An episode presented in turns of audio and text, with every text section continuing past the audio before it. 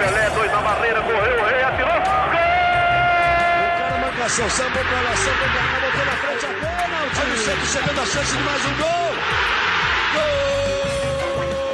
Neymar pode bater de primeira.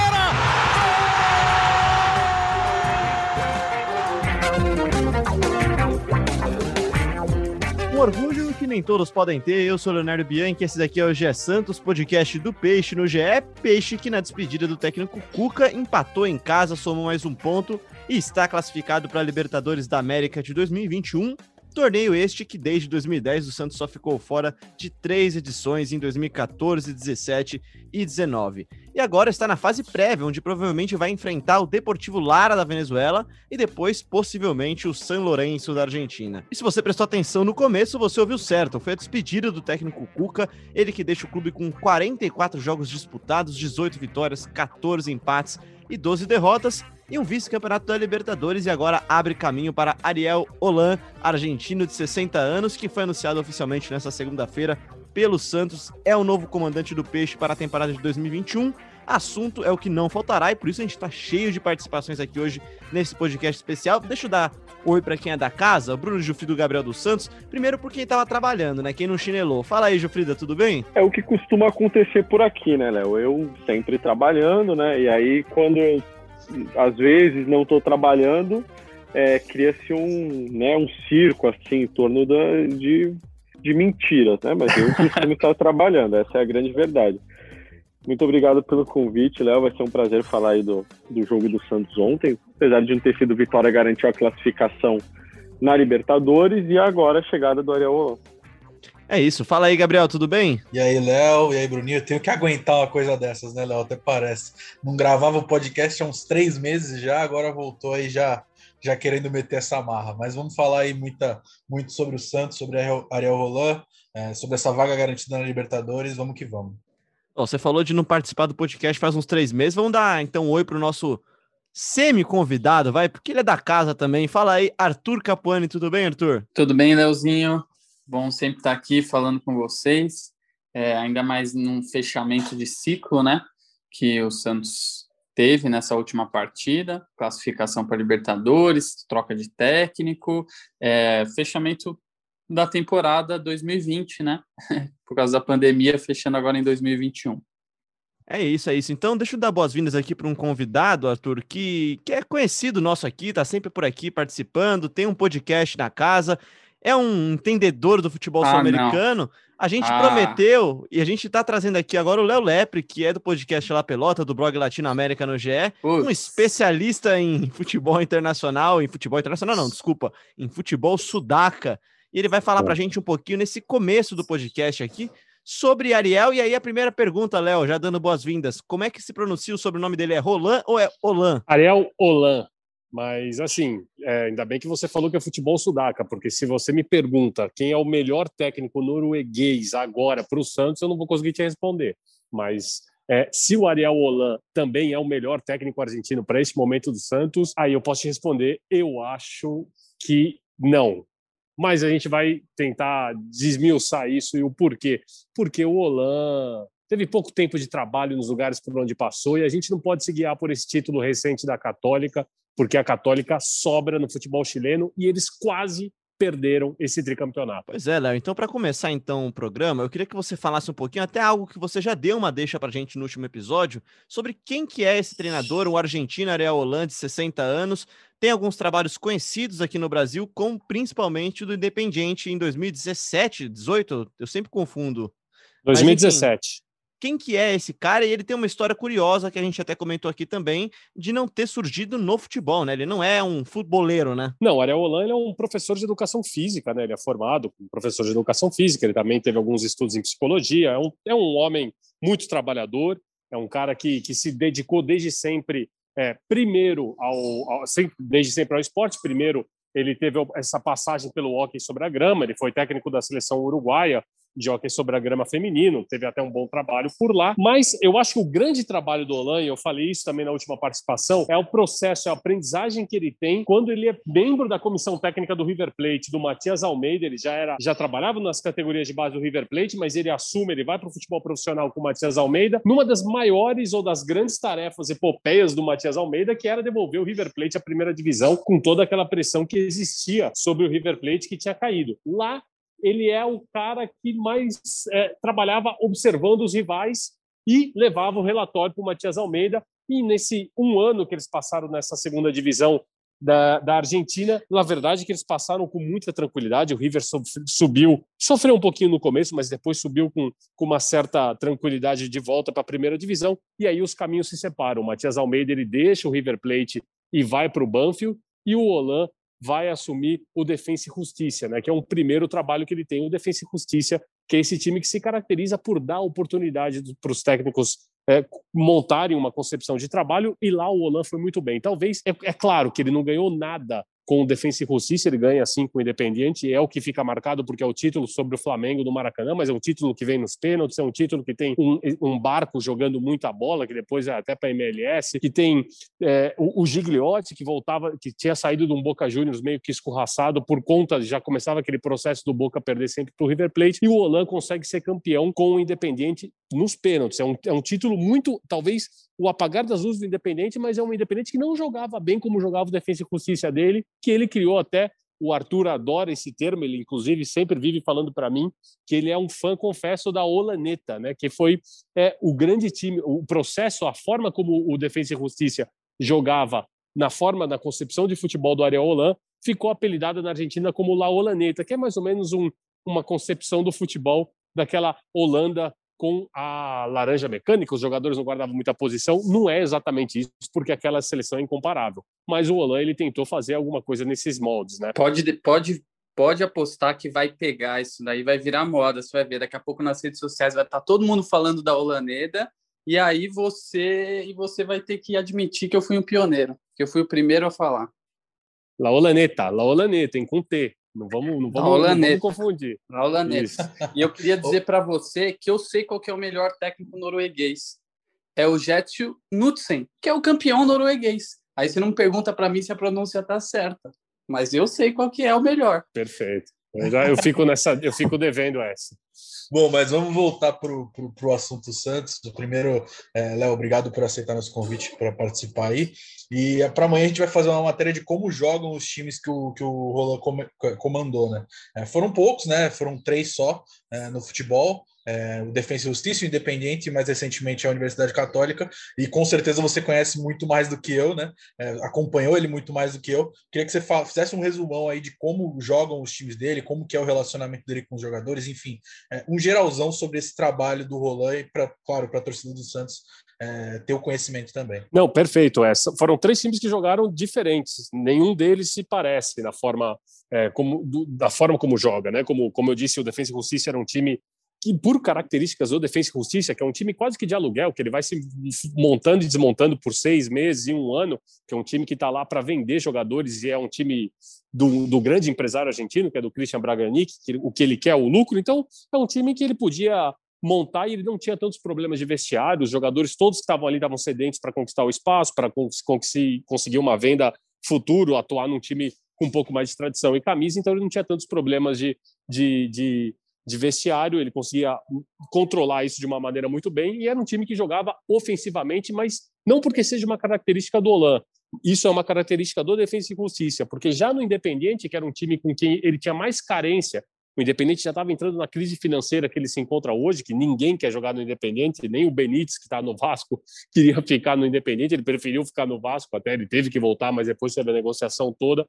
É, no Independente ele já era, ele já jogava de uma maneira um pouquinho mais é, conservadora. Ele já se, ele já procurava defender um pouquinho mais o gol dele, tanto que o Independente ele vai passando de fase na Sul-Americana até bater num improvável título contra o Flamengo do Maracanã, dá para dizer isso tranquilamente, porque o Flamengo já começava um processo de construção, o Independente já estava numa crise danada, e é um título improvável e era um time que se resguardava mais.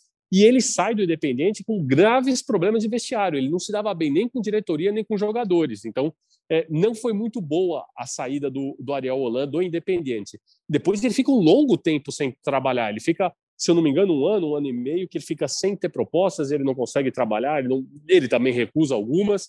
E aí ele aparece novamente na Universidade de Chile, porque a Universidade de Chile já vinha muito bem. A Universidade de Chile já vinha com, um grande processo, já, tinha, já era bicampeã chilena, já estava figura constante na Libertadores, é o grande time do Chile nesse momento. A Universidade de Chile é, o, tropeçava e enfrentava péssimas campanhas lutando para sair do rebaixamento. O Colo-Colo também numa crise com a Blanco e Negro SA, que é a SA que gerencia né, todos os times no Chile, principalmente os grandes, eles são gerenciados por SA, todos não, mas a maioria, né, dos grandes, os três são gerenciados por, por sociedades anônimas, né, o Branco e Negro no Colo-Colo e, o, e os Cruzados na Católica são os que fazem o melhor trabalho. Lá ele encontrou tranquilidade e um time consolidado, porque a, a, Católica não, não trocava tanto de, de, de, de jogadores, não trocava tanto de plantel. Pegou um time já bicampeão chileno, assumiu, só deu seguimento ao trabalho, só, só não fez nada de, de novo, não fez nada anormal, é, continuou com os mesmos jogadores de sempre, o Luciano Alwed, que é um grande um argentino que jogou no Racing, que é, que é a grande força motora da Católica, ele continuou apostando nele, no Punte, lá na frente, e ele foi tricampeão, mas era um título que quase escapou para a União La Calera. Esse time da Católica também jogava diferente do, do, do Defensa Justiça e do Independente. Estava mais ali no meio termo entre os dois, porque ele queria propor o ataque, mas quando ele viu que o campeonato podia ir por por, por, por terra, ele preferiu segurar um pouquinho mais o time, preferiu recuar um pouquinho mais o time e jogou no seguro, tanto que ele é campeão na penúltima rodada no empate, sem gols com União La Calera, no 0 a 0 Então, assim, é, dos, dos, três títulos da Católica, esse com o Ariel Holan é aquele que quase escapou e é o que menos, é, menos brilho teve. Então, não dá para dizer que o Ariel Holan tem um estilo definido. Ele prefere é, ser ofensivo, porque foi assim com Defesa e Justiça, que o caracterizou com a, com a Olaneta, e foi assim em parte com a Católica, mas ele consegue se adaptar bem de acordo com as peças que ele tem na mão. É, exatamente, Léo. E no Santos, na primeira entrevista que ele deu é, hoje, né, o Santos divulgou depois que anunciou a contratação dele, é, ele disse o seguinte: quero que vejam uma equipe com identidade clara de futebol e com uma mentalidade ofensiva. É, e ele assume um clube, teoricamente, com um elenco curto, que não pode contratar, é, com cada vez mais jogadores da base ganhando espaço. É, você acha que esse é um dos principais desafios da carreira dele? Como que ele provavelmente pode fazer para manusear esse elenco e, e, e, conseguir manter essa liga que o, Cuca, que o Cuca vinha dando até chegar na final da Libertadores, mesmo com todos os problemas extra-campo. Não, certamente, eu acho que esse é o grande desafio da carreira do Ariel porque ele vai pegar um Santos que, em certa medida, é até comparável com aquele Independente numa crise financeira e numa crise institucional que já estava vivendo, que começou ali e que está estourando muito agora. E ele já vai pegar esse Santos num processo de crise um pouco mais avançado. É, o que me deixa é, é, muito na dúvida é saber como o Ariel é claro que isso deve ter sido negociado, ele não é nenhum bobo, ele sabe qual é a situação que o Santos se encontra. Eu acho que eu quero. A, a minha dúvida é como ele vai conseguir lidar com essa diretoria, sabendo que o recurso financeiro para a contratação de jogadores é baixo, em contrapartida, ele sabe que, a, que as categorias de base do Santos têm tem, tem, tem essa, essa tradição de revelar bons nomes. E nisso o Ariel Holan vai bem. Ele, ele por ter passado muito tempo, inclusive nas categorias de base, inclusive do River Plate, e por todo esse processo de, de formador como um professor de educação física, eu acho que nisso o Ariel Holan ele pode colaborar muitíssimo para o Santos. Eu só, só me preocupa um pouco a relação que ele possa ter é, com a diretoria porque não foi, por exemplo, uma relação muito boa que ele teve com a diretoria do Independente, que é uma diretoria do Hugo Mojano, que é um, é um líder sindicalista lá na, na Argentina, um homem de, de pulso firme, de, de, de, de, de grandes é, de, de, convicções nas suas ideias, e eles tiveram um problema de choque ali de personalidades, os dois muito geniosos. O Areolan ele tem ele tem uma característica assim de ser um homem um pouco mais genioso, muito convicto de suas ideias e defensor é, acirrado de suas ideias. Então me preocupa um pouco isso, saber como ele vai conseguir lidar com essa diretoria em contrapartida com um time de garotos. Eu acho que ele não vai ter nenhum problema para administrar. Ô, Léo, aproveitando que você falou do estilo dele e tudo mais, é, e até dessas dificuldades dele, né, com diretoria, enfim. É, o Gesualdo no Santos, cara, eu tenho a impressão que o Gesualdo é um bom técnico, né, até porque é um técnico experiente, com anos de Europa, enfim. Mas ele teve que encarar no Santos, né, Léo, problemas que a gente sabe que vão muito além das quatro linhas. Ele não podia contratar jogadores, é, ele tinha um relacionamento com a diretoria, é, entre diretoria e jogadores que era péssimo, tinha atraso salarial, tudo isso. É, e eu acho que todos esses problemas influenciaram no desempenho dele como treinador de futebol, porque ele não está acostumado com isso, diferentemente do Cuca, que chegou no Santos e soube resolver essas situações que até fogem um pouco do alcance dele. Né? O papel do técnico deveria ser é, se preocupar com o futebol. Mas você acha que o Olan é, sabe lidar com todos esses problemas? Ele vai encarar os mesmos problemas, mesmo que a diretoria hoje seja mais profissional, seja melhor, e eu acho que realmente é. É uma diretoria é, que mostra, dá sinais é, de uma diretoria muito mais profissional do que as últimas, né? É, mas a situação de momento é essa: ele não pode contratar jogadores, é, ele tem um elenco que ainda tem é, pendências a receber, é, e é uma situação financeira muito complicada do clube.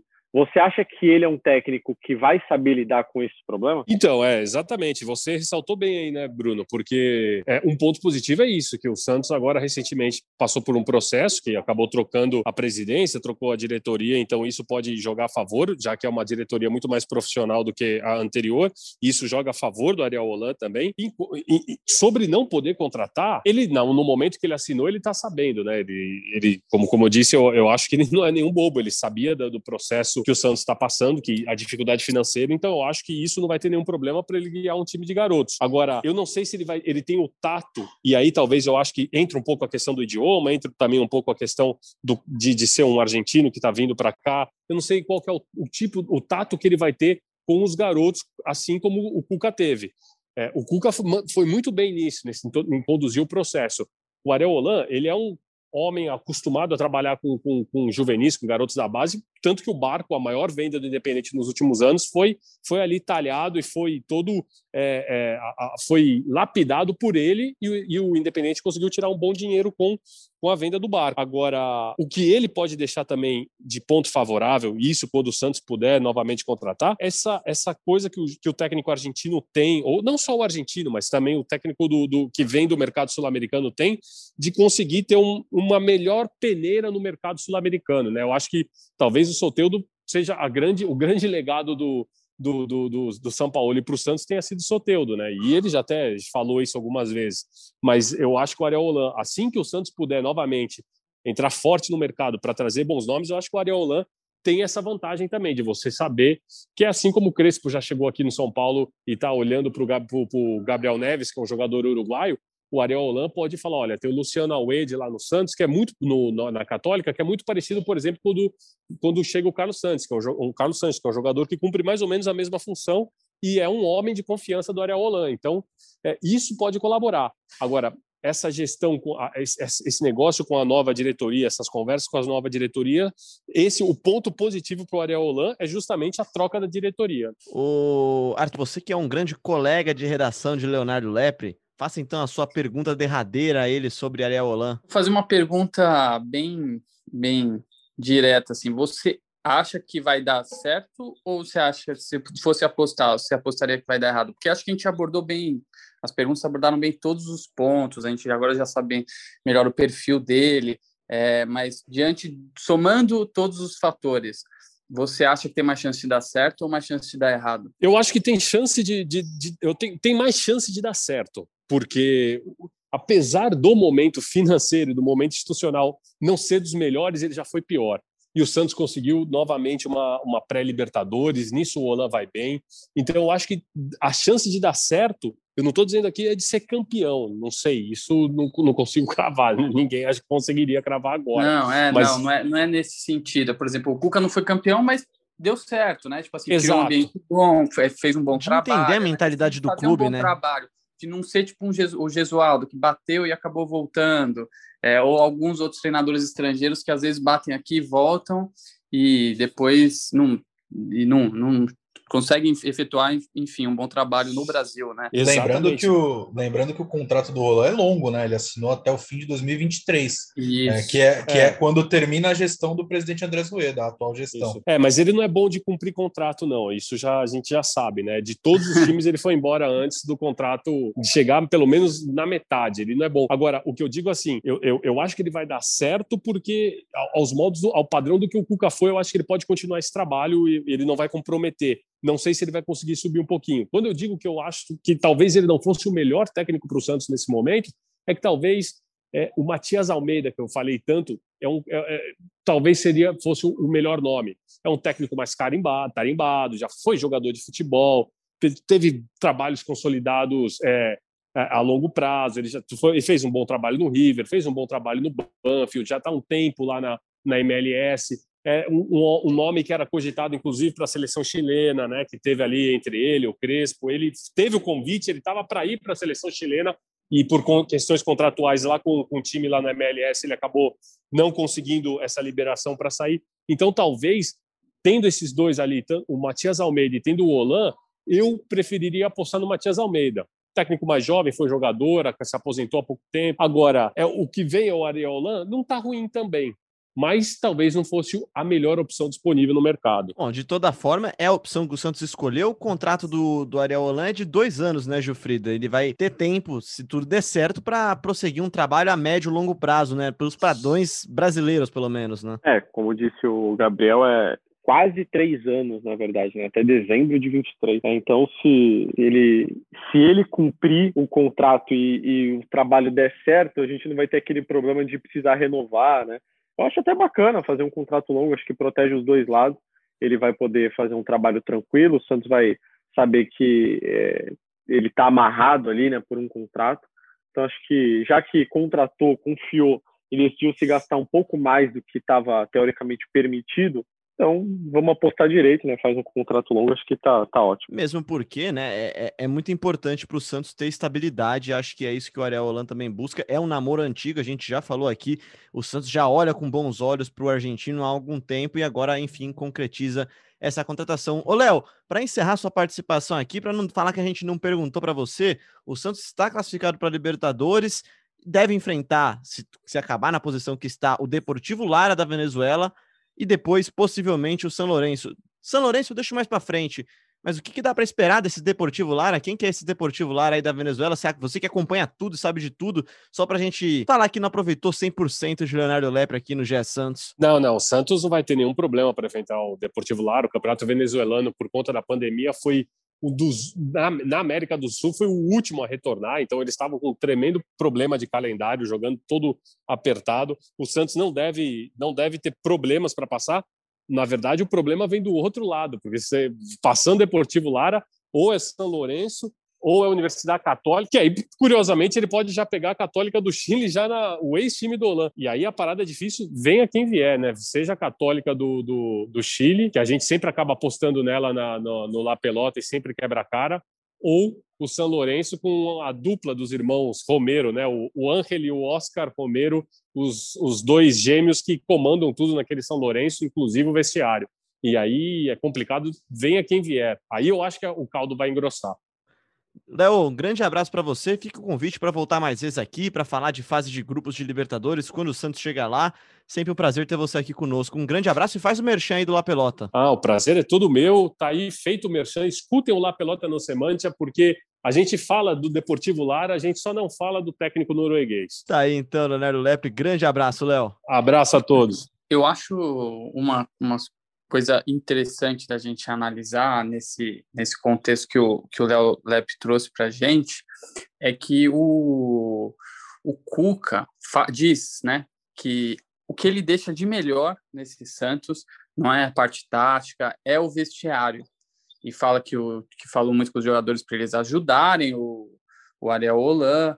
E eu acho que o Cuca está certo realmente, né? É claro que a campanha na Libertadores, a vaga na Libertadores, contribuem para que o vestiário se una, né? A campanha na Libertadores foi muito marcante para o Santos, então você vê que os jogadores se uniram em prol ali daquela, daquele objetivo, né? Que acabou não vindo, que foi o título, mas foi uma campanha muito boa.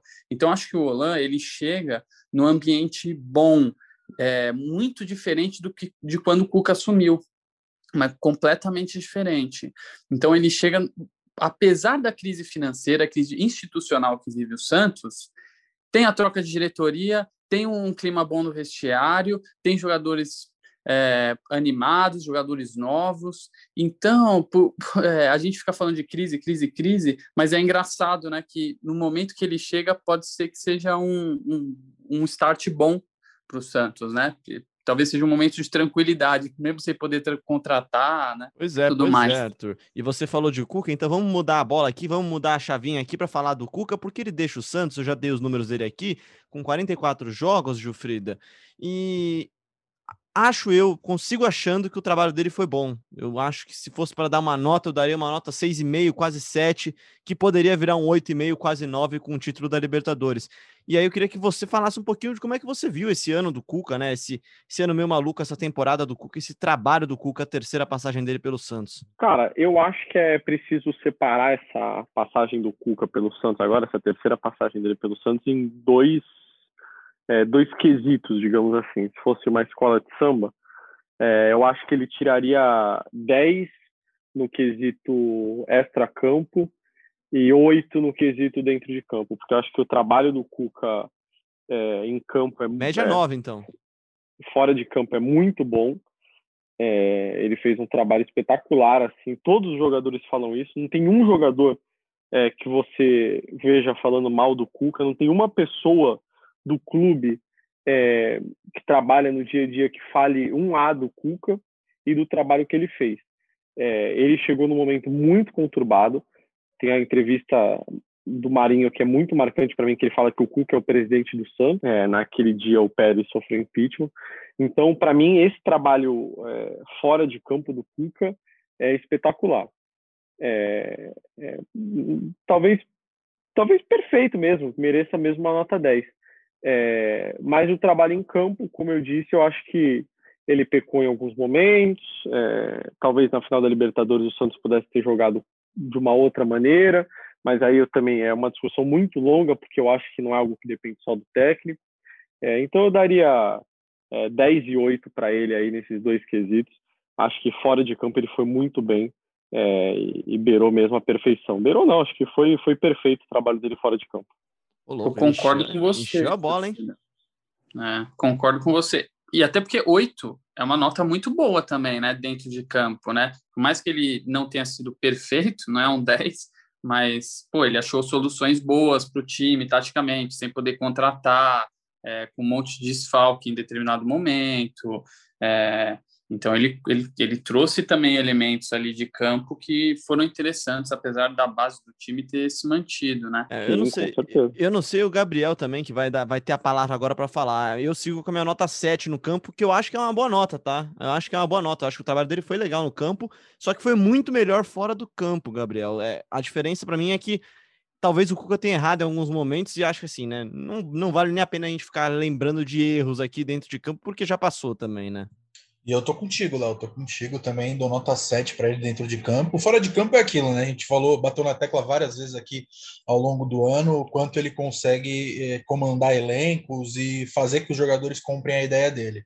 É... Ontem, depois do jogo contra o Fluminense, vários jogadores foram às redes sociais é, para se despedir do Cuca, o Cuca também falou em entrevista coletiva depois do jogo, explicou os motivos né, porque, por, qual, por quais ele estava saindo do clube, mas um, um, texto que me chamou a atenção foi o do Marinho, né? Ele postou um baita textão logo depois do, do apito final, é, falando que depois que ele se machucou, sentiu a lesão no, no, no, joelho, ele podia ter ficado é, tirado esse tempo, essa reta final de temporada que não valia tanto assim, tirando a vaga na Libertadores, obviamente, é, para ficar se recuperando, mas ele ele se comprometeu a ficar jogando até o último jogo do Cuca pela gratidão ao trabalho dele. Então, eu achei muito marcante todos esses textos que os jogadores é, postaram nas redes sociais. Eu até lembro do quando o Fernando Diniz saiu do São Paulo, pouquíssimos jogadores foram às redes sociais manifestar. No Santos foi diferente. O Cuca é muito querido pelos jogadores. É, não, como o Bruno falou também, não tinha problemas com a diretoria. Foi muito sincero com a diretoria, bateu é, sempre na tecla de que cumpriria o contrato até o final e, e, e abriu as portas para essa contratação de um novo treinador. E agora ele segue um outro caminho, né? Vai cuidar é, da família, né? Tá com alguns problemas particulares é, mas é isso. Eu, acho que o trabalho do Cuca do, do, o trabalho do Cuca no Santos foi acima das expectativas, das minhas expectativas, é, levou o time à final do Libertadores. É, claro, teve alguns erros, mas é, no geral, acredito que foi um bom trabalho. E aí, Gabriel, oh, e aí, Gilfrida, para já encaminhando o final do nosso eu papo. Até, oh, eu até queria falar que é, eu acho que o sentimento de gratidão que os jogadores têm pelo Cuca é, é bem uma questão assim é, de, de família mesmo assim, porque é, eu sinto que os jogadores estavam magoados com o tratamento que vinham recebendo assim e talvez por não conseguir é, responder isso dentro de campo, né? Porque o Santos era muito criticado pelo que vinha acontecendo dentro de campo, pelo trabalho de Gesualdo, enfim, mas era merecidamente criticado. É, só que os jogadores, pelo que eu sinto, eles sentiam que a culpa não era deles, que eles estavam fazendo tudo o que era possível, mas que mesmo assim não estava dando certo. E o Cuca conseguiu mudar isso. O Cuca fez com que é, esse elenco fosse visto como o elenco que levou o Santos para a Libertadores, o elenco que superou e tudo mais. É, e conseguiu isso tirando o melhor desses jogadores que já estavam no Santos antes. Então acho que é mesmo um sentimento de gratidão assim. É, pô, o Cuca conseguiu fazer a gente jogar é, e a gente precisa ter, dar para ele uma resposta assim e, e, ser grato a ele mostrando que a gente vai até o fim para tentar é, a, é, corresponder às expectativas dele então acho que é mais foi mais ou menos isso que aconteceu assim que o, é, o os jogadores quiseram retribuir esse presente que tiveram assim, não um presente né pelo Cuca ter conseguido fazê-los jogar é, o que eles sabiam que podiam jogar e não estavam conseguindo antes. E isso fica muito claro pós-Libertadores também, né, Gilfrida? Quando o Santos tem uma queda de rendimento, e até era o próximo assunto que eu tinha aqui anotado, porque a gente falou bastante nas últimas semanas, nos últimos podcasts, que o Santos estava meio que no final de feira, né? Que estava batalhando, agarrando os pontos né, que estavam vindo à sua frente, que não estava desempenhando bem. E acho que a partida contra o Fluminense é até uma prova disso, né? Acho o clube, o clube, o Santos arrancou um empate para o Cuca, parece até, né? Os jogadores fizeram questão de deixar isso muito claro, né? Então, eu acho até que no jogo contra o Fluminense, não sei se é, pela necessidade, pela, pela importância que eles mesmos deram a essa partida, mas eu achei que o time entrou muito disperso em campo e tal. Parecia que estava preocupado com outras coisas. E talvez fosse exatamente isso, preocupados porque era o último jogo do Cuca. É, mas eu senti também que é, no segundo tempo principalmente, e ali até nos minutos finais, a luta foi muito grande para tentar dar uma despedida honrosa para o Cuca, que fez tanto por eles nessa temporada. Pois é, pois é. E, e agora, certo é que, como disse o Arturo, o Ariel Holan vai chegar com um elenco que, se não tá tinindo, tá muito mais equilibrado emocionalmente, talvez também, né, Arthur? É um elenco que realmente quando o Cuca chega, e não é nada a ver com o Gesualdo isso daí, é um elenco que estava meio chateado mesmo, como disse Gilfrida, né, Arthur? E, e, é um elenco que agora, como você mesmo disse, pega. O Olan vai chegar e vai encontrar um vestiário unido, né? Se o vestiário comprar a ideia dele, a chance de dar certo é muito maior. Isso, exatamente. O que eu tinha comentado que chega, o clima é muito bom, que foi o que o Cuca falou, né? Que o grande legado dele é essa união, esse clima do vestiário. E pegando carona no que o Gilfrida falou, é, muitos jogadores que a gente vê hoje, é, alguns titulares até, como o Lucas Braga, o Sandri, que virou titular depois da saída do Pituca, é, eles são jogadores que cresceram, encorparam na gestão Cuca. É, Lucas Braga antes não jogava, o Sandri também jogou uma vez ou outra, não tinha ido muito bem. É, então, tem esse legado também técnico que é que para os jogadores mesmo, né? É, como os jogadores cresceram. O próprio Caio Jorge já, já tinha feito alguns gols ali com o Gesualdo, né? O primeiro gol na carreira dele foi, acho, contra o Defensa e Justiça, que era o, era o Gesualdo ainda técnico, mas o Caio Jorge também cresceu demais, virou um grande centroavante, ninguém questiona a titularidade dele.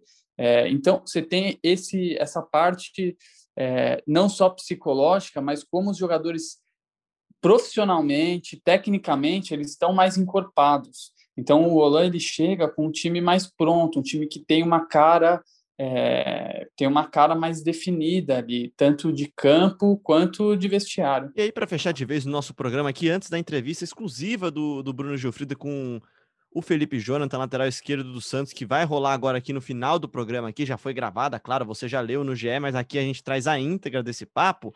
Queria saber como é que vai chegar esse Santos para a última partida desta temporada, que é contra o Bahia na quinta-feira, Gabriel dos Santos, porque o Santos já deu férias para alguns jogadores, né? Pois é, Léo, alguns jogadores do Santos já ganharam folga aí, né, até o dia 2 de março, então eles estão fora é, desse jogo contra o Bahia, que não vale tanta coisa, já que o Santos já está classificado para para pré-Libertadores e também desfalcam o time na, na, estreia do Campeonato Paulista, que é no domingo contra o Santo André. É, são eles o volante Alisson, Felipe Jonathan, Luan Pérez, Lucas Braga, Pará e Soteudo. Além desses seis titulares que ganharam folga é, e não, não jogam esses dois próximos jogos, o lateral Madison teve uma fratura é, em duas costelas, é, constatado em exame é, feito nessa segunda-feira, e também virou desfalque, esse por tempo indeterminado. O Santos não divulgou um prazo de recuperação, a tendência é que seja por, por cerca de um mês aí, mais algumas semanas. É, então, além desses seis, o volante Madison também é, não fica à disposição nem contra o Bahia e também nas primeiras rodadas aí do Campeonato Paulista. É, então, vai ser um Santos misto aí nesses dois próximos jogos, quiçá três, né? Porque se eles se apresentam dia 2 é, e ainda tem jogo no dia 3, então é provável que eles percam aí três jogos. Mas essa última rodada contra o Bahia vai ser um time misto, é, não vale tanta coisa, mas é, se fosse para apostar numa escalação, eu, escala, eu, apostaria em João Paulo, Fernando Piled, né, que é quem ganha a vaga nas ausências de Pará e Madison, Luiz Felipe, Alex e Wagner Leonardo. Aí vai ter Vinícius Balheiro, Sandri é, e Jean Mota, Arthur Gomes, Marcos Leonardo e mais alguém para lateral para outra ponta, que provavelmente pode ser o Thailson, não sei, é, o Ângelo, enfim.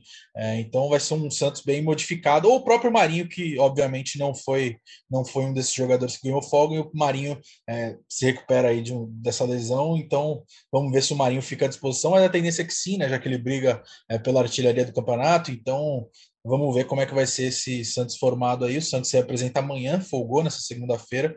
É, então, jogo de quinta última aí da temporada. É, e vamos ver como é que o, que o, Marcelo Fernandes, que é quem comandará o time nesse jogo, né?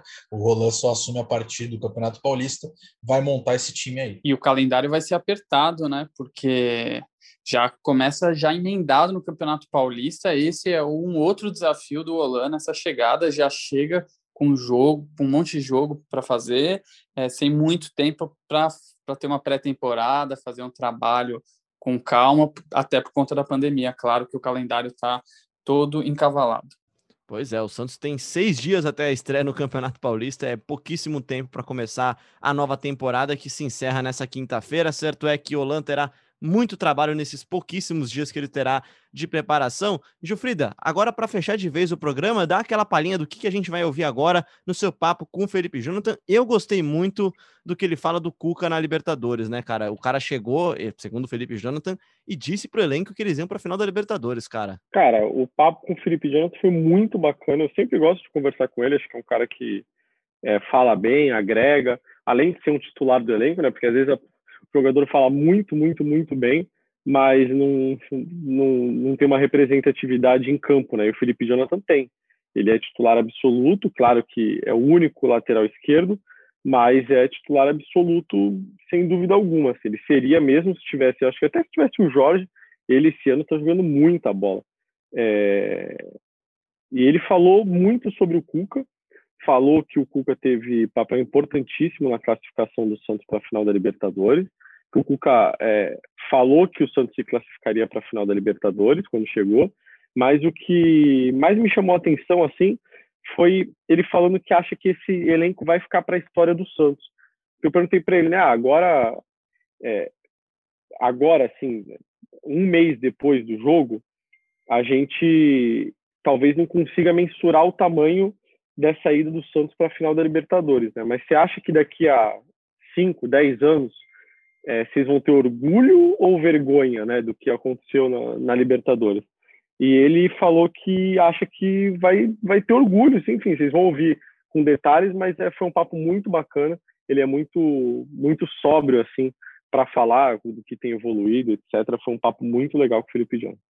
Aí, então, para fechar o nosso podcast, então, o Santos que basicamente fechou a sua temporada 2020, finalmente, né? Agora no dia 22 de fevereiro, quando a gente grava, fechou a sua temporada 2020, basicamente, porque na quinta-feira já não, não briga por mais nada contra o Bahia. Vamos ouvir o que tem a dizer o Felipe Jonathan no papo com o Bruno Gilfrida. Queria meio que fazer um balanço da temporada, a gente já está quase no fim aí, né? Faltam dois jogos. Acho que já dá para falar um, fazer um balanço, assim, né? Como é que você avalia essa temporada do Santos? Quando você iniciou 2020 lá atrás, você imaginava que seria assim? Você imaginava que seria mais do que foi? Ou você, você imaginava que seria menos do que foi? É, boa tarde, Bruno. Muito feliz, né? De estar falando contigo novamente aqui. É, então, o ano de 2020, né? Ainda nem terminou, temporada 2020. Foi para mim pessoalmente foi um ano muito positivo e acredito também que para, para a instituição do Santos também foi, né? Por todos os acontecimentos que teve durante, durante a temporada, né? De turbulências e tudo, e a gente conseguiu levar uma equipe a uma final de Libertadores, estamos brigando ali pela, pela, pela pré-Libertadores, né? Voltar essa competição que é tão desejada pela gente, e se Deus quiser, se a gente conseguir essa pré-Libertadores, entrar, agarrar com unhas e dentes essa oportunidade, então, eu acho que foi um ano muito positivo, então, eu também creio, afirmando também que foi o melhor ano da minha carreira, um ano muito agregador, né? Então acho que foi um ano muito positivo. Cara, para o Santos, com certeza acho que a gente concorda que foi um ano muito bom, né? Porque, pô, como você falou, foram tantos problemas durante a temporada. Até na outra entrevista que a gente fez, a gente falava de todos esses problemas. Teve impeachment de presidente, enfim. É, mas para você, como você disse, eu acho que também foi um ano bom, né? Porque às vezes para o clube é um ano bom, mas o jogador se machuca muito, o jogador não tem sequência. E para você foi o oposto disso, né?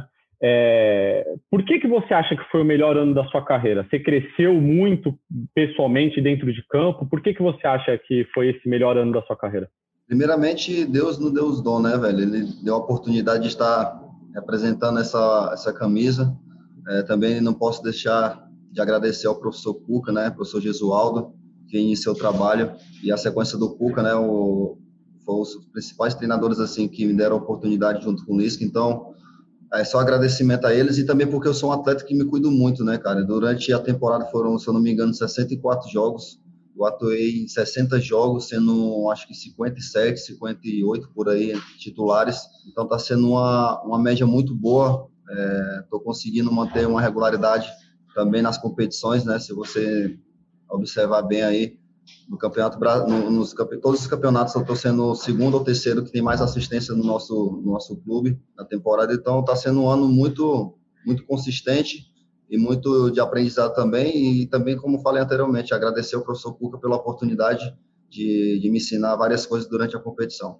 Cara você apesar de toda essa essa maturidade assim dentro de campo você tem só 23 anos né é, e esse ano foi muito intenso para todo mundo, eu acho. Teve pandemia, pô, no Santos principalmente foi um ano muito intenso. Você acha que é, ganhou experiência aí de mais anos do que um ano só? Você acha que é, todo mundo que viveu esse ano do Santos viveu mais de um ano aí dentro? Pô, impeachment, todos esses problemas. É, foi um ano de aprendizado para você também, fora de campo? Certeza, Bruno. É, a gente costuma falar, né, que a gente, a gente amadurece nas dificuldades, né? Então, aqui foi um ano muito complicado é, em questão de gestões, né, passadas. A gente acredita muito nessa gestão agora com o professor Rueda, com o presidente Rueda, é, que vem demonstrando um, um, grande trabalho, por mais pouco tempo que seja, ele está tá cumprindo com as suas palavras. Então, é, nessas dificuldades que a gente encontra verdadeiros guerreiros, né? Então, a gente teve um ano muito conturbado, e eu apenas, como, você falou, acabei de fazer 23 anos, dia 15 agora de fevereiro. É, no primeiro ano estava disputando uma final de Libertadores. É, ano passado, na temporada 2019, fui vice-campeão brasileiro também. E infelizmente também está só batendo na trave, né? A gente também tem que buscar evoluir cada vez mais para conquistar títulos para o Santos, que é onde o Santos precisa estar, é, conquistando título. E tenho certeza que eu tenho muito a evoluir ainda, que eu venho crescendo muito durante as competições. E, cara, você falou de crescer nas dificuldades, né? Que a gente evolui. Acho que nas dificuldades, assim, é, a gente brinca muito é, que as famílias se unem muito quando tem problemas, né? Que, pô, às vezes tem uma dificuldade financeira, às vezes uma, um problema de saúde, e as famílias acabam se unindo, né? E a gente vê nos bastidores, nos vídeos que a Santos TV divulga, é, até dentro dos jogos mesmo, que o Santos tem um elenco muito unido. É, é impressão de quem vê de fora ou realmente é um diferencial? Você já passou por vários times, mesmo que Ceará e Santos, mas é, são vários jogadores diferentes, né? Muda e tal. É, esse elenco talvez seja o mais unido que você já teve na sua carreira? Olha, Bruno, eu já participei de grandes grupos, né? Eu, mais, eu sou novo, então desde 2018 que eu estou sendo profissional, né? Eu estou no profissional, antes disso era da base. Então já passei, já estou no meu quarta temporada, né? Iniciando a quarta temporada agora em 2021. E dessas três temporadas, quatro temporadas que eu participei, acredito que foi o grupo mais unido, sim, cara, porque no, nas equipes, no Ceará mesmo, não tinha tanta dificuldade, essa, esses empecilhos, né? Questão de gestões, não tinha tanto esse choque. E como teve aqui no Santos, acredito que está sendo um ano muito, muito conturbado mas também está sendo um ano é, para o futebol, para a gente do futebol, né, dentro de campo ali com, com a comissão técnica, muito bom. Como eu falei anteriormente, a gente conseguiu levar a equipe para uma final de campeonato, a gente queria muito esse título, infelizmente não veio. É, futebol às vezes acaba sendo injusto, né, pela questão de uma, uma, apenas uma bola lá, os caras cabecearam a bola e fizeram o gol do título. Isso já passou também, a gente não pode também ficar lamentando direto, porque o futebol já nos dá a oportunidade, no, no, três dias depois, já de mudar a chavinha como foi contra a equipe do Grêmio, e a gente já está buscando outros, outros méritos, né? a gente já está buscando outros campeonatos. Então, acredito que, que esse grupo merecia aquele título, mas eu tenho certeza que esse mesmo grupo vai conquistar muitas coisas com a camisa do Santos. E, cara, é, aquela semana ali da Libertadores, até pra gente que estava cobrindo, né? Eu estava lá no Rio também, o Flávio que está aqui estava lá no Rio também. Acho que foi uma semana muito intensa para todo mundo, né? Porque, pô, o clima estava muito especial, tinha bastante torcida na saída para o estádio, enfim. É, foi a semana mais intensa da sua carreira, tudo que aconteceu ali naqueles dias, até pela forma como foi, né, o dia do jogo, tudo. Enfim, foi a semana mais intensa da sua carreira e já aproveitando, foi difícil é, passar, mesmo tendo jogo logo depois, foi difícil passar por aquela semana e, e seguir em frente? Bruno, é, com certeza foi a, a semana mais intensa e mais importante e a principal da minha carreira, né, cara? Eu sou, como eu te falei, eu sou novo, é, primeiro ano de Libertadores, então a gente, a gente que estava aqui dentro de campo, né, junto com a comissão técnica, a gente sempre acreditou que a gente estaria na final. No dia que o professor Cuca chegou, ele falou para a gente que a gente iria brigar entre quinto e oitavo colocado no Brasileiro e, aí, que, e que a gente iria chegar na final da Libertadores. É até uma coisa arrepiante, porque ele profetizou isso e se concretizou, né? Então, foi uma semana muito agitada, uma semana. A gente costuma falar que foi 17 dias, né? Porque quando a gente passou do Boca ali, a gente teve um tempo, um período de, de adaptação, de, de sonho realizado, de, de conquistas, né? De chegar a uma final de Libertadores. Foi uma semana muito, muito especial para a gente estar tá vivenciando tudo aquilo. E logo em seguida da, da final, a gente teve que juntar os cacos, né, cara? A gente teve que mudar a chavinha. É, já, tive, já tivemos um jogo muito difícil contra o Grêmio onde a equipe do Grêmio é, descansou todo mundo contra o Coritiba naquela ocasião para jogar contra a gente. E a gente estava vindo de, de uma final de Libertadores no sábado para jogar contra eles na quarta, é, com os caquinhos lá, tudo juntinho, né? E a gente conseguiu fazer um grande jogo. Foi bem difícil, mas como na vida, em tudo, tudo na vida, a gente tem que se reguer e seguir em frente. E, cara, é, naquelas, naqueles dias, esses 17 dias que que você falou aí, né? O Santos teve dois ou três jogos, se eu não me engano, acho que três jogos, né? Entre é, e você, você jogou os três ou jogou dois deles? Jogou dois, né? Eu acho. Joguei dois. Jogou dois. É. E a, isso me chamou um pouco da atenção, cara, porque você foi um dos poucos titulares que estiveram em campo e você não teve lesão também. É, e você já falou sobre ter jogado 60 jogos. Eu ia perguntar isso para você. É, você tem algum cuidado especial? É genética? Como é que você é, faz para ficar livre das lesões, né? Que é normal no futebol. Às vezes a torcida fica um pouco chateada, pô, poupou jogador e tal, mas não é nem poupar, né? Às vezes o cara está muito perto de, de estourar. E eu imagino que você entrou em campo naqueles jogos porque dentro da avaliação você não corria tanto risco assim é, de se machucar. É, como é que foi para você entrar em campo naqueles jogos e qual é o segredo para você é, tá tão bem fisicamente, né? E, e, ficar livre de lesão numa temporada tão desgastante. Bom, Bruno, eu acho que parte muito da, dos profissionais do clube, né? Aqui tem o Gian, tem o Omar, tem o Marquinhos. É, o Marcelo, tem vários profissionais ali que, que nos levam a estar no mais alto performance, né, no mais alto nível, junto com a Alessandra nutricionista, todo o pessoal ali do staff. Então, mérito, muito desse mérito que eu tenho de estar atuando dentro de campo passa por eles. É, eu também tive uma pré-temporada muito boa naquela, naquela ocasião da pandemia, né? Onde a gente passou, acho que, se eu acredito, três, quatro meses sem jogar. É onde eu, eu fui para Fortaleza, na minha cidade natal, e treinava de segunda a sábado, só descansava no domingo, com o personal Vitor, é, que me ajudou muito também na, naquela ocasião de, de trabalho, né? Eu fui um cara que sempre fui dedicado, é, independente do trabalho, eu sempre me dediquei muito é, durante os treinamentos e também passa pela parte do descanso, né, cara? A gente tem que ter, a gente que é atleta, a gente precisa do nosso corpo. Todo, todo trabalho precisa do seu corpo, mas a gente que trabalha no, no futebol, a gente precisa descansar o máximo possível. É, quando eu termino o jogo, eu procuro é, me alimentar sempre bem, eu, eu procuro tomar, tomar bastante líquido, poder descansar o mais rápido possível, porque hoje no futebol brasileiro o calendário é muito apertado, né? Então a gente infelizmente não tem tempo nem de treinar, só dá tempo de recuperar e ir para jogo novamente. Então, está sendo um ano muito intenso, mas eu estou me sentindo muito bem. E acredito que se tivesse mais jogos aí, como vai ter, né, na temporada 2021, eu esteja preparado e mantendo bem a sequência. E cara, você falou de evolução, né, que foi um ano muito intenso, mas dentro de campo, o que, que você acha que foi o que você mais evoluiu dentro de campo, assim, que você olha para o começo da temporada e, e talvez, pô, muitas vezes a gente, sei lá, é, não sei se você joga videogame assim, mas quando você joga muito videogame, você às vezes olha seis meses atrás e fala, pô, melhorei nisso, nisso e nisso. É, dentro de campo, assim, o que, que você olha e fala assim, pô, eu evoluí nisso aqui, isso aqui é muito nítido da minha evolução?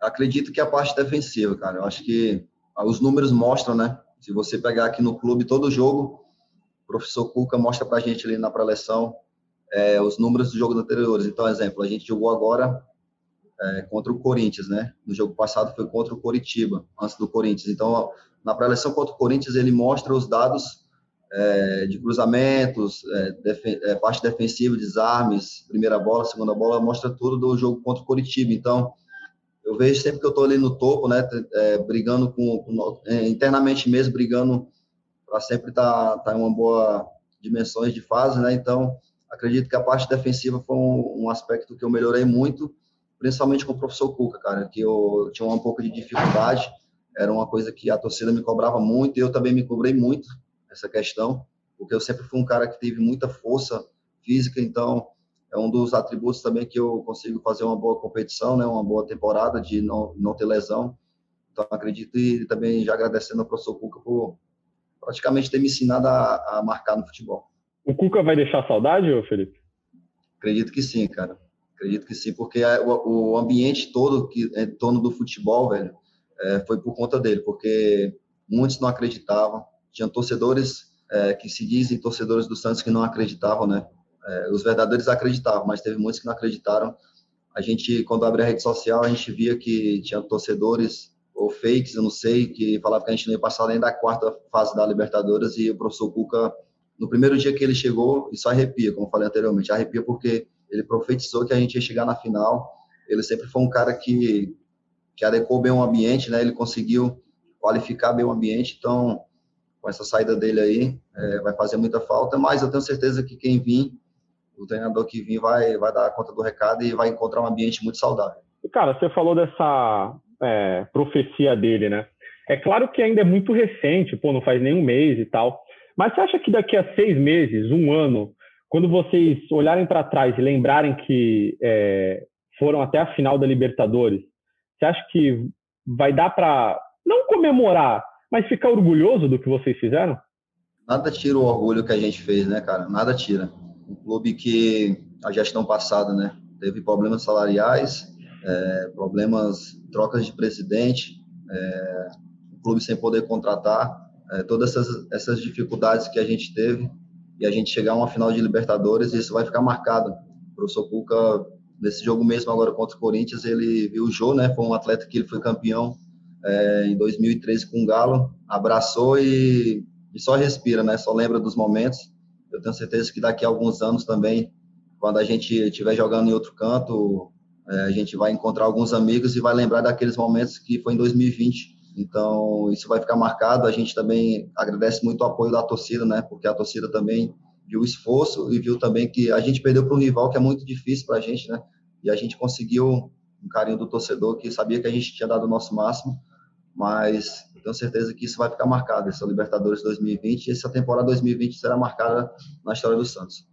Cara, é, você, apesar de muito novo, como a gente já falou, você fala muito bem é, e mostra bastante conhecimento, assim, se aprofunda nas causas do clube, né? Pô, é, fala de problemas políticos, tudo mais. É, entre suas metas, assim, de carreira, tá um dia ser capitão de um time? Isso é mais para o professor, né, que vim. É, o Alisson é um cara que tem uma história muito grande aqui no clube. É, eu sempre dei, dei minha cara a tapa, né, para brigar pelo clube. Sou, uns, sou um dos caras que também, quando está no vestiário, tenta incentivar o máximo possível os mais novos, né? Eu sou novo, mas também tem pessoas aqui, é o Sandro, de 17, 18 anos, o Marcos Leonardo, 16, 17, 18 anos, então... Eu nem, assim, eu, nem, eu nem falo desse time especificamente, mas para sua carreira, assim, é, eu imagino que, pô, é, tem jogador que é um pouco mais comedido, assim, né? Você acha que você tem perfil para um dia ser capitão de um time, mesmo que não carregue a braçadeira, né? Mas acho que esse Santos mesmo tem caras que são capitães, né? O, o Alisson é o que carrega a braçadeira, mas tem o Pará, tinha o Veríssimo, tem o Vladimir, que mesmo não jogando é um cara muito importante. Você é um cara que. Então, você é um cara que, que tem esse perfil? Você se vê com esse perfil de capitão um dia? Ah, me vejo sim, cara. Me vejo um cara com uma liderança e um respeito muito grande que eu tenho dos meus companheiros, né? Eu consegui em pouco tempo a admiração de todos os profissionais do clube, tanto atleta como da comissão, como o staff. Então me vejo sim um dia, se for aqui no clube, no Santos, pode ser em outro clube, é, daqui a alguns anos se tornando um, um, um, capitão de um time ou também sendo um líder de uma equipe também, né? Como você falou, capitão ali se, se faz só para tirar uma tocha de, de, de, dentro de campo, mas o líder de verdade é o que faz bem o ambiente, que faz bem todo, todo o entorno ficar positivo. É, e claramente depois da final da Libertadores, a meta de vocês, na verdade, já era, né? Era voltar à Libertadores é, desse ano. É, agora vocês estão mais perto do que estavam antes do jogo contra o Corinthians, né? Que não adiantava ter um jogo a menos e esse jogo a menos vocês perderem. É, como é que está o ambiente para para buscar essa Libertadores, Felipe Jonathan? Você acha que vocês estão tranquilos? O que que que, que falta agora para esses dois jogos finais aí para vocês conquistarem essa vaga? Bom, como eu te falei aqui, o ambiente é muito gostoso de trabalhar, um ambiente muito favorável. Então, a gente está muito focado nessa Libertadores, né? E gente, acreditando sempre que a gente vai levar o Santos o maior, mais alto patamar possível, cara. O Santos tem que estar tá no mais alto nível possível. E se passa pelo esse jogo do Fluminense já, né, no domingo acreditamos na vitória é, com humildade. A gente sabe da dificuldade que vai ser o jogo contra o Fluminense. É, eles vêm num, grandes jogos aí, vendo uma vitória contra o Ceará, no que eu já joguei no Ceará, sei a dificuldade que é jogar contra o Ceará lá. Quando as equipes, quando eu jogava no Ceará, as equipes vinham e respeitavam muito a equipe do Ceará. Então, acredito que, que esse jogo do Fluminense passa muito por isso e a gente vai levar o, o a equipe do Santos sempre para o mais alto nível. Cara, é, o presidente Andrés Rueda, como você falou, está tentando né, melhorar as condições e tal. Como é que tem sido a relação, né? Porque nas gestões passadas a gente costumava ouvir muitos problemas, é, não tinha muito diálogo com o Pérez primeiro, depois veio o rolo, até a gente ouviu que tinha mais diálogo. Como é que tem sido esses dois meses até agora dessa nova gestão do Santos? Muito positivo, cara, porque, como eu falei, né? É, as, as gestões anteriores prometiam não cumpriam, é, e aí, com a, com a chegada do, do, do, presidente Rueda, ele, ele é muito claro nas suas colocações, ele faz reuniões com os atletas, passa a situação do clube, os atletas têm entendido muito bem, isso tem tudo sido resolvido internamente, né? E acredito que com, com o Rueda o Santos tem muito a evoluir e a gente tem acreditado muito na palavra dele. E para a gente já finalizar, já está estudando o novo professor que está chegando aí? Bom, cara, a gente fica nessa ponto de interrogação, né? A gente, a gente respeita muito o professor que está aqui, então a gente não pode de falar, falar que a gente está estudando assim o A ou B, porque já passou-se muitos nomes aqui dentro do clube que poderiam vir ser treinador do Santos agora depois do, do Cuca, né? Então a gente não, não consegue decifrar e estudar nenhum treinador, porque a gente, o nosso treinador hoje é o Cuca, então a gente tem que manter o respeito e, e a postura sempre. Felipe, obrigado, viu? Mais uma vez, sempre bom falar contigo. Obrigado, Bruno. Se Deus quiser, estamos tendo outras oportunidades. Tá aí, então, muito bacana o papo do Felipe Jonathan com o Gilfrido. Ele que é o único lateral esquerdo do Santos no elenco, só que se firmou também como uma opção na bola também, né, Arthur? É um cara que se firmou porque é bom de bola e tá melhorando, e acho que é bacana quando ele fala que ele evoluiu muito defensivamente. Concordo com ele. Acho que essa temporada Felipe Jonathan se firmou como um bom jogador que ele é. Sim, concordo que ele evoluiu, sim. Ah, ainda tem campo de evolução ali, principalmente na parte defensiva, na ofensiva é inquestionável a qualidade técnica dele, porque o cara que finaliza gol, chega na linha de fundo, criativo, ajuda o, o atacante na beirada do campo, é um cara muito importante para o Santos. O Santos não teria feito essa, essa boa campanha em Libertadores, não teria conseguido vaga para Libertadores dessa próxima temporada, se não fosse por ele, porque e ele jogou muito, né? se eu não me engano, foram pouquíssimos jogos que ele fica fora do, do time, que o Cuca tem que improvisar alguém na lateral esquerda. É, ele, ele joga muito, machucou pouco, foi muito importante para o Santos. Mesmo assim, ainda o Santos, ainda assim que puder contratar, eu acho que tem que ir atrás do lateral esquerdo, justamente porque sobrecarrega, né? É, você precisa ter alguma alternativa ali e até disputa por posição pode ser bom para ele também. É isso, então. O Santos que fecha de forma oficial sua temporada na quinta-feira, às 21h30, contra o Bahia na Fonte Nova. No final de semana, fora de casa, enfrenta o Santo André às 19h15 do domingo pelo Paulistão já. E na quarta-feira que vem, enfrenta a Ferroviária em casa às 17 horas. Essas, esses são os três próximos jogos do Peixe que agora terá comando de Marcelo Fernandes na quinta-feira e depois de Ariel Holan, o novo treinador do Santos. A gente volta aqui muito em breve para falar mais sobre essa nova temporada, sobre os desafios que terá Ariel Holan, mas fica aqui já uma deixa de quem que é esse treinador, o novo comandante do Santos. Arthur, um grande abraço e volte sempre, hein, amigo? Muito obrigado, Léo. Prazer. Obrigado, Gabriel, ao Gilfrida.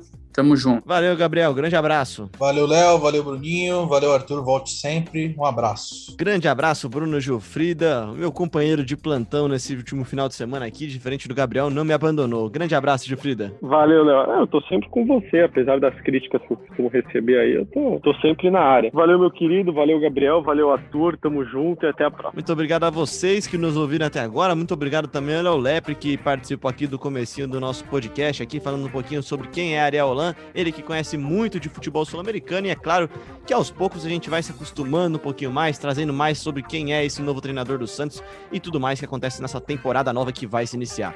Um grande abraço, esse daqui foi o Gé Santos que volta agora na sexta-feira com mais um episódio. Até lá!